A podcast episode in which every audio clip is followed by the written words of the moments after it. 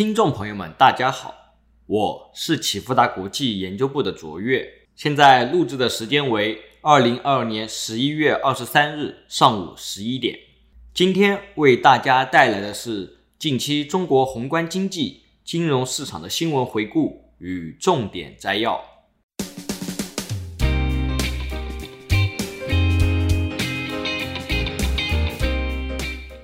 政策方面。根据华创证券整理，十一月十四日，银保监会发布关于商业银行出具保函置换预售监管资金有关工作的通知，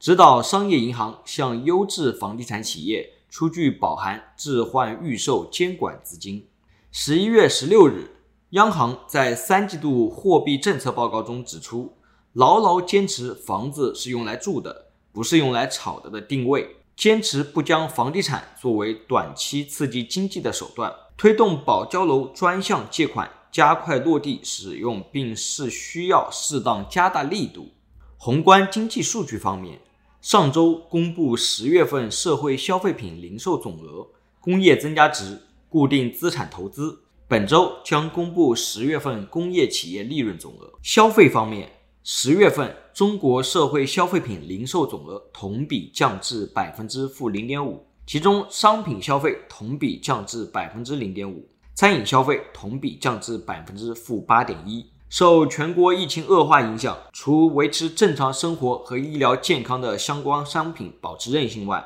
其余商品消费全面走弱，具体表现为服装鞋帽、化妆品。日用品、石油及制品、汽车等线下消费商品全面走弱，家具、建材等地产后周期产品维持弱势，金银珠宝、通讯器材等可选消费表现低迷，仅剩粮油、食品、饮料、烟酒类产品和中药保持一定韧性。另外，央行三季度调查问卷显示，城镇储户对未来三个月增加大额商品、旅游、购房支出的比例较二季度明显改善。但旅游和购房信心仍然偏弱。综合来看，受疫情冲击、房地产信心不振、收入预期悲观等多重因素共同影响下，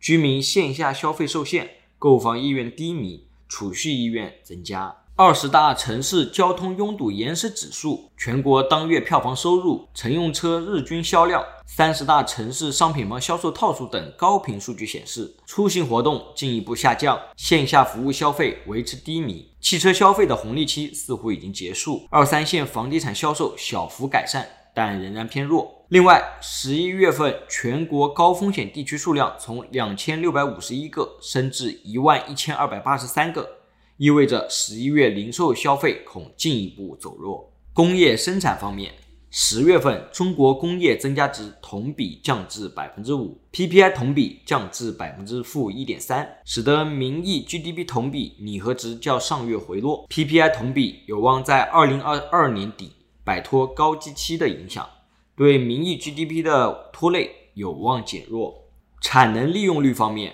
采矿业、制造业、水电燃气供应虽有不同程度的回升，但仍然远低于往年同期水平。结合之前公布的 PPI 数据，衡量行业供需景气度来看，行业景气度全面回落，没有行业出现量价齐升的高景气度。医药、橡胶和塑胶制品、非金属矿物制品。通用设备处于量价齐跌的低景气度。十一月下旬，沥青开工率回升，高炉开工率回落，电炉开工率基本持平。螺纹钢社会库存继续回落，全钢胎、半钢胎开工率回升。整体来看，十一月工业生产相对偏震荡。固定资产投资方面，十月份中国固定资产投资累计同比降至百分之五点八。其中，制造业降至百分之九点七，房地产降至百分之负八点八，基建升至百分之十一点四。本轮投资对经济的拉动仍然来自于稳增长政策下的基建，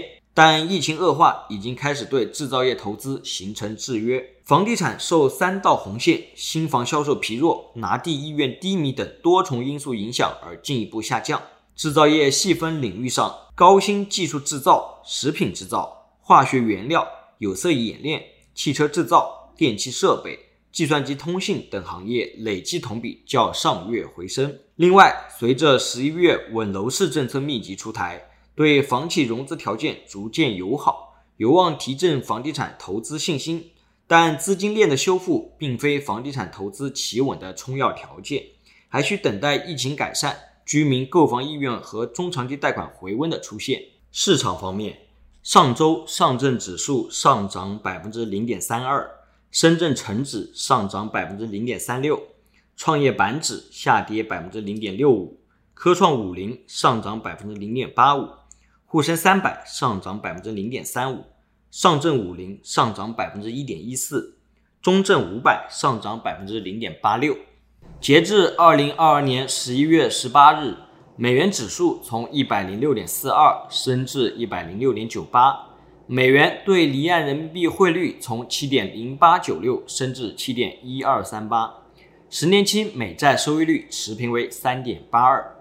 黄金期货从一千七百六十四点二降至一千七百四十八点七，恐慌指数 VIX 从二十二点五二升至二十三点一二，十年期减两年期美债利差降至负零点六九，十年期减三个月期美债利差降至负零点五二。长短利差持续倒挂。一九八五年以来，十年期减两年期美债利差和十年期减三个月期美债利差均变为负值后，美国经济陷入衰退的概率为百分之百，意味着二零二三年美国衰退已成必然。考虑到美国部分经济数据已经开始走弱，同时美国十月份 CPI 不及市场预期，弱化美联储加息预期。令市场短期风险偏好转强，为风险资产提供很好的估值修复空间。下次需重点关注十二月二日的非农就业数据。若继续出现非农就业强劲、失业率上升的组合，则有望为风险资产继续提供估值修复的机会；若出现非农就业恶化、失业率上升的组合，则可能会加深市场对美国经济衰退的担忧，加深避险情绪。若出现非农就业强劲、失业率下降的组合，则可能会让市场重新审视美联储加息路径，引发美元指数、十年期美债收益率走强，风险资产下跌。截至十一月十八日，A 股创二百四十日新高的股票数量为一百四十三家，较上上周五增加十五家；创二百四十日新低的股票数量为三家，较上上周五减少四家。申万三十一个一级行业中，上周涨幅榜前五名分别为医药生物、传媒、计算机、电子、非银金融；跌幅榜前五名分别为煤炭、有色金属、电力设备、汽车、交通运输。涨幅榜中共有十七个一级行业上涨，十四个一级行业下跌。宽基指数市盈率估值方面，上证指数、创业板指、上证五零、沪深三百。中证一千处于百分之二十以下的安全区域，深圳成指、中证五百处于百分之二十至百分之八十的适中区域。市净率估值方面，上证指数、上证五零、沪深三百、中证五百处于百分之二十以下的安全区域，深圳成指、创业板指、中证一千处于百分之二十至百分之八十的适中区域。综合来看，仅上证指数、上证五零、沪深三百。估值相对安全。行业指数估值方面，轻工制造处于百分之二十以上的危险区域，